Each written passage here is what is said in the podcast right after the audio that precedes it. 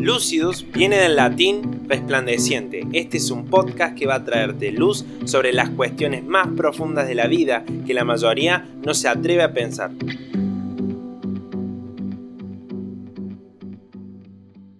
Lo bueno es, que podemos entender de que, más allá de, de lo difícil que es entender esto, Dios cuando dice algo lo dice por algo. Cuando pasa algo en la historia, pasa por algo y podemos entender que Dios está al control de todas las cosas. Al igual cuando murió y resucitó, algo estaba pasando en ese momento en la historia. Les doy un ejemplo. Una fiesta judía era la fiesta de Pascua. Jesús cuando murió, en Pascua. ¿Ustedes piensan que eso es sería coordinar algo tan, tan difícil de, de que se pueda coordinar? Al otro día Jesús resucita, tres días. Y ese es el domingo de primicia, ¿no? que era la fiesta de los judíos. Y luego, a los 50 días, es Pentecostés. Ahí podemos decir que es una casualidad, ¿no? En ese momento la iglesia estaba recibiendo el don del Espíritu Santo. ¿Por qué les, les digo todo esto?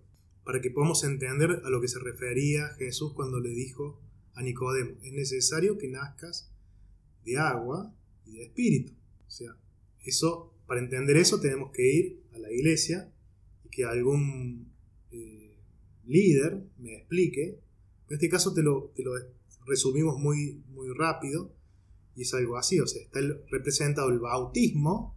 Cuando vos vas a la iglesia y te bautizas, eso representa que estás naciendo en agua, pero al mismo tiempo estás muriendo. Sé que es confuso, pero es como representa esto te sumergís al agua, morís a tu, a tu vieja vida, a tus pecados, y nace un nuevo hombre. Y después, ¿qué pasa en ese momento?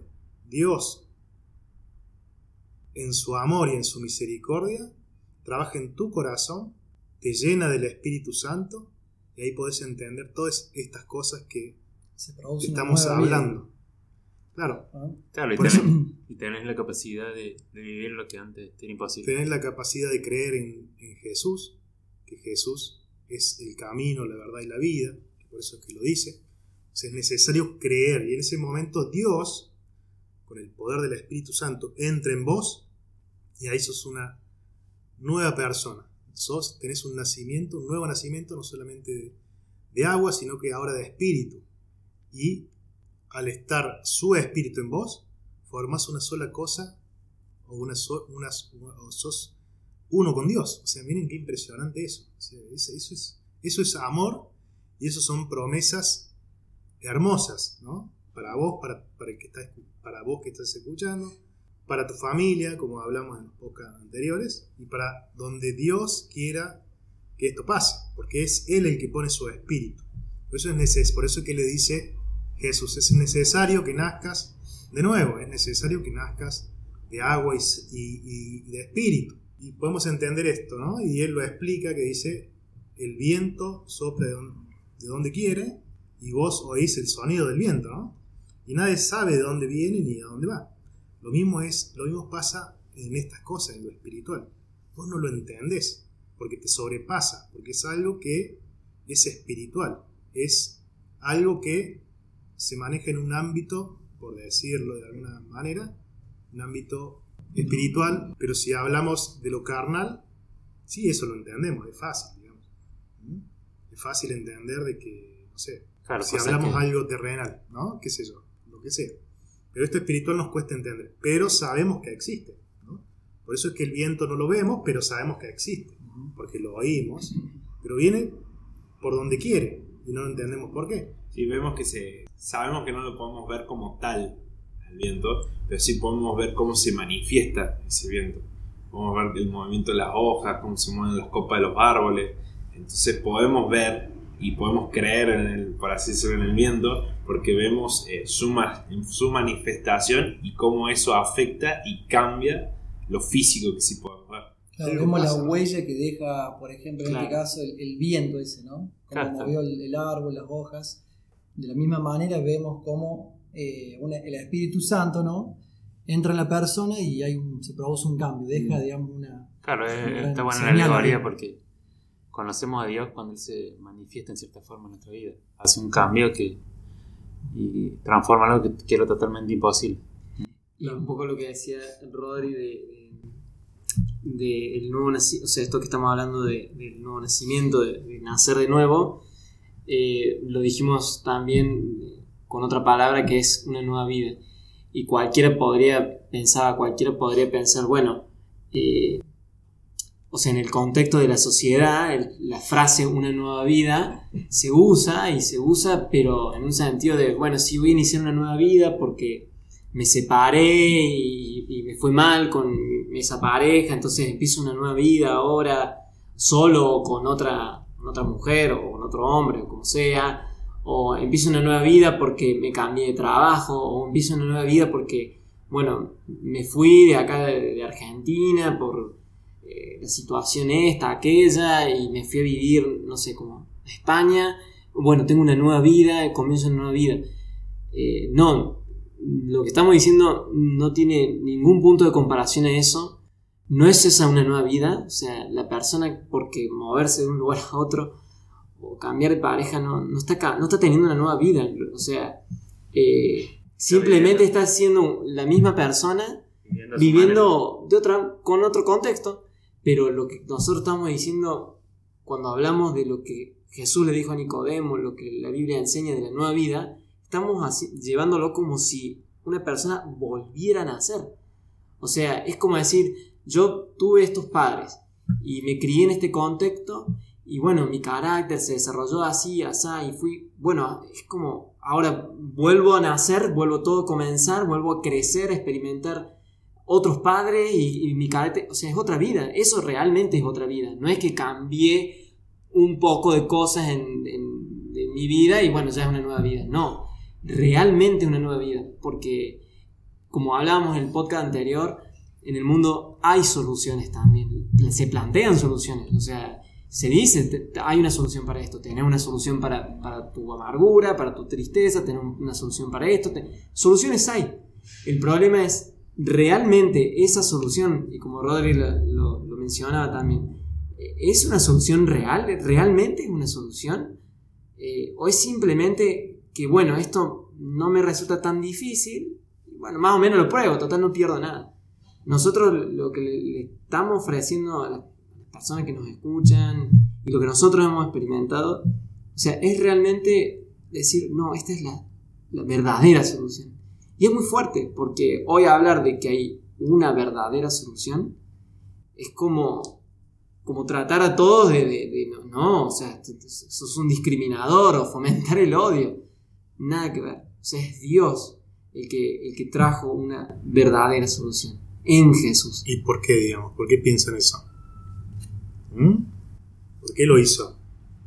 Por amor. Por amor. Por amor, exactamente. Por eso, por eso en este mismo capítulo de la Biblia dice eso justamente, porque de tal manera amó Dios al mundo que ha dado a su Hijo unigénito, que ha dado a su único Hijo, para que todo en que en Él crea no se pierda, mas tenga vida eterna. Eso es de lo que le estamos hablando, eso es lo que, lo que, lo que quería Nicodemo indirectamente sin nacer de nuevo. Pero Dios le dice, Dios hecho carne, que es Jesús, le dice, es necesario que nazcas de nuevo para poder disfrutar de ese reino o de ese, de ese reino de los cielos o de, eso que querés disfrutar. Por eso tenemos que entender eso, que Dios nos amó de esa forma. Nos amó, por eso entregó su Hijo. Por eso que dice Jesús, de la manera, así como Moisés levantó esa serpiente en el desierto, la clavó en un poste y la levantó, esa historia dice que las personas que lo, miraban esa serpiente eran sanadas. Era una solución para ese pueblo. Ahora el Señor dice, mi hijo es la solución para este mundo. Eso debemos entender que Él es la luz, Él es la verdad y Él es la solución. Y que lo hace, ¿por qué lo hace Dios con nosotros? Por amor. Entonces, entendiendo eso, la solución es, es Jesús, ¿no? ¿Y el, ser humano? ¿Qué hace? ¿Qué tiende a hacer el ser humano que, o sea, uno en un, en un día normal, ¿no? Alguien que no, no conoce a Jesús o no, quiere hacer lo que Dios quiere que, vos hagas, ¿no? Eh, constantemente escondiéndote en la oscuridad, eh, como hablamos en el, podcast anterior, avergonzado. Eh, es como que el ser humano ama más las, tinieblas que la luz, ¿no? O sea, siempre haciendo cosas ocultas, deseando lo, malo y que nadie se entere, ¿no? Porque hay, que si alguien se entera, ¿no? Se arma eh, un gran problema, porque seguramente algo malo estamos haciendo. Pero yo pienso que también se entiende eh, cuando alguien dice, bueno, tengo una vida oscura, o por lo menos si no, es una vida expuesta, el que vive una vida en la oscuridad sabe que está viviendo una vida en la oscuridad.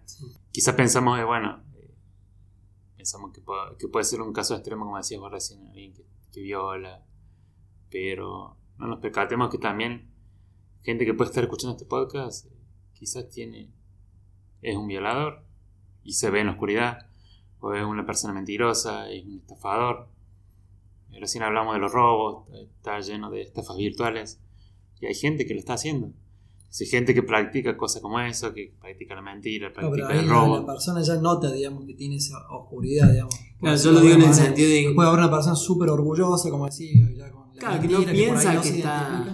que no piensa que, o no está viviendo eso. No, sí, entendiéndolo también desde el punto de vista de de que la persona no quiere ir a la luz. Como decía yo recién, cada uno se pone su medida o su vara. Eh, por ejemplo, hoy en día es cada vez más normal que la gente se infiela a su, pareja, a su esposo o esposa, porque la mayoría lo hace y todos tenemos ese momento. De hecho, hay ciertas frases cliché que dicen, bueno, todos lo hacen, o en algún momento de su vida lo son. Pero si ese es mi forma de pensamiento, yo estoy viviendo en cierta oscuridad, si yo voy a Dios, que Él es la luz y que también va de la mano con lo que decimos, Él es la verdad y en Él está la verdad, que nos dice, no, el adulterio es algo malo y, es, totalmente dañino y es absolutamente malo, la persona también a la luz que es Dios ve, ve sus obras y dice, no, esto es malo. Pero si la persona se queda en la oscuridad y se basa en su propio pensamiento, sigue viviendo en esa, en esa oscuridad y, siguiendo haciendo la vida que quiere hacer y dejando de lado a Dios. Sí, y, y ahí pudimos ver dos contrastes, ¿no? De una persona que no es nacida de nuevo, el ejemplo que dábamos recién, y ahora del que es nacido de nuevo, ¿no? O sea, todo lo que dijimos eh, recién es, es lo que tenés que cambiar. Y lo que tenés que entender que eso va a ser notorio. Cuando vos cambies tu vida, va a ser notorio. O sea, debes nacer de nuevo, debes dejar de hacer lo que estás haciendo y debes vivir de otra manera. Por eso decimos, es necesario nacer de nuevo. Y, es, y si, si lo, lo puedes entender de esta forma, eh, te, vas a, te vas a dar cuenta que no es difícil entenderlo. O sea, nadie quiere, eh, o sea, más allá que vos practiques tenga prácticas de, de tu vida en la oscuridad, pero yo creo que en lo profundo vos no querés la oscuridad. Vos querés eh, soluciones. Vos querés eh, ser amado. Vos querés que tu, tu, familia eh, sea una buena familia.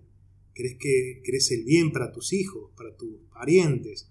Por eso es que te quejas muchas veces cuando ves ah, le robaron a tal o, mataron a tal, uh, un, asesino, hace poco una persona mató a machetazos a, su sobrino y no sé si a su hermana y a su mamá, no sé si la mató, pero está ahí en, eso. Y decís, wow, eh, esto no lo quiero, pero vos vivís de otra manera, o sea, no lo querés, pero también vos vivís en la oscuridad, en mayor en menor o igual manera vivís en oscuridad. Y eso es lo que Dios quiere cambiar en tu vida. Por eso te dice que es necesario que para que Él habite en vos y vos puedas disfrutar de todo lo que Él tiene para vos, que cambies tu vida, que nazcas de nuevo. O sea, entendiéndolo así, eh, eh, es, bueno, es bueno y Dios quiere algo bueno para vos. Pero también nosotros, eh, de alguna manera, somos un grupo que si vos querés te podemos ayudar. ¿Y dónde nos podrían encontrar, Mateo? Nos pueden encontrar en las redes sociales de, Instagram, Facebook, Twitter y pueden seguir escuchando más podcasts como este en Spotify, en Google Podcast y en iTunes. Como ya lo dijimos, somos una pertenecemos a una congregación en la ciudad de Córdoba, pero también tenemos redes sociales y te puedes comunicar con nosotros. Es necesario que nazcas de nuevo y eso va a ser notorio. Cuando vos nazcas de nuevo va a ser notorio. Eso quiero que te quede claro en este, día, digamos, que vas a nacer de nuevo y se va a notar. Y vas a ver la diferencia. Es, es la forma. Es lo que Dios quiere para vos. Audiencia, que tengan una excelente semana.